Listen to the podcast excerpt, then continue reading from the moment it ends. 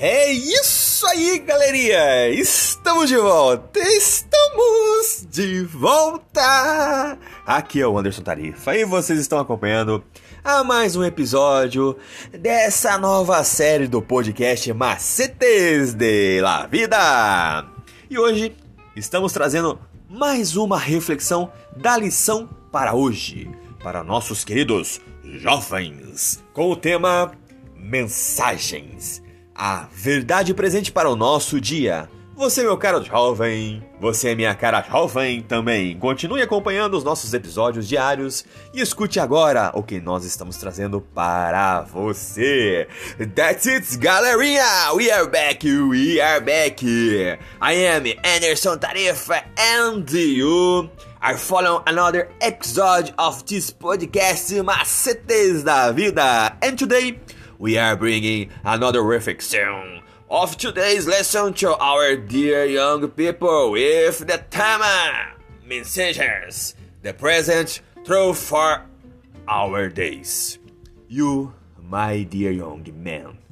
You too, my dear young man. Continue waiting your daily episode and listen now to what we are bringing you. Eso es, chicos. Volvemos aquí. Es Anderson Tarifa y está viviendo otro episodio de este podcast. Y yo he traído otras reflexiones de la lección de hoy para nuestros queridos jóvenes con el tema eh, mensajes. La verdad actual para nuestros días. Tú, mi querido joven. Tú también, mi querida joven. Siga visitando nuestros episodios diarios. Escucha ahora lo que te traemos.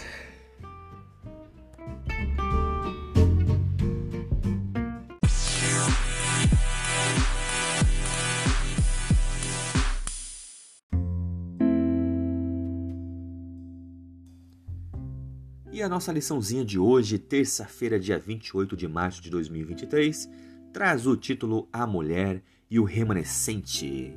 Lá em Apocalipse 12, no versículo 6, é mencionado um período de 1260 dias, que equivalem a um tempo, tempos e metade de um tempo, que pode ser encontrado em Apocalipse 12, 14. E essa profecia também é encontrada em Daniel 7, 25, Apocalipse 11, 2, 3 e Apocalipse 13, no versículo 5. É importante lembrar que as profecias de Daniel e Apocalipse apresentam símbolos proféticos que não devem ser entendidos ao pé da letra. Por exemplo, jamais existiu uma mulher com asas que foi para o deserto, e da mesma forma essa mulher não ficaria dois anos e meio literais no deserto. Nas profecias de Daniel e Apocalipse, um dia simbólico é, deve ser interpretado como um ano literal. Você pode também ver isso lá em Números 14 34 e Ezequiel 4, do 4 ao 6.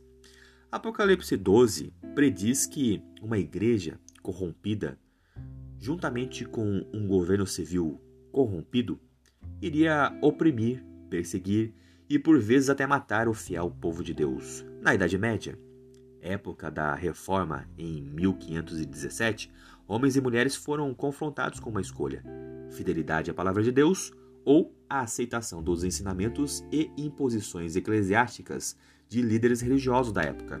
Apesar das de descrições impactantes de Apocalipse 12, esse capítulo também contém promessas encorajadoras sobre o cuidado de Deus.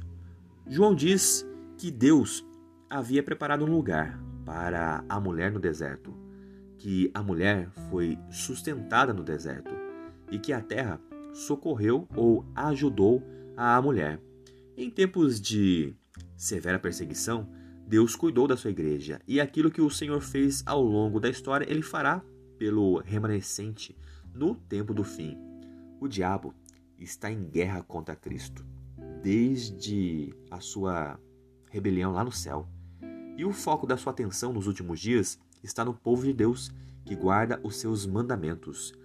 No fim da história, ele instigará um decreto para que essas pessoas não possam comprar nem vender, serão presas e enfrentarão a morte. Se Satanás não pode destruir Cristo, ele tentará destruir quem Cristo mais ama neste mundo, a sua igreja. A batalha final não estará ligada aos conflitos de alguma religião específica do mundo, mas sim à nossa mente e à liberdade de consciência. É uma batalha entre duas forças opostas, Cristo e Satanás. Novamente, ninguém poderá ser neutro nessa batalha. E de que maneira você acredita que o grande conflito está acontecendo em sua vida nesse exato momento?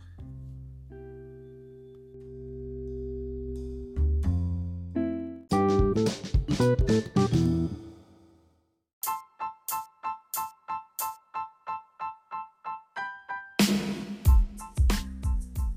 É isso aí, galerinha. Mais uma vez, obrigado pela atenção que vocês estão disponibilizando para este canal.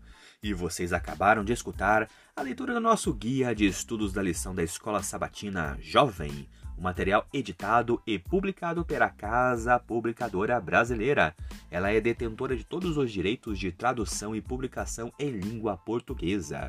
E esse guia tem como objetivo falar do amor do Pai de uma forma assim, ó, objetiva, clara e com muito amor, love e carinho para os nossos ouvintes.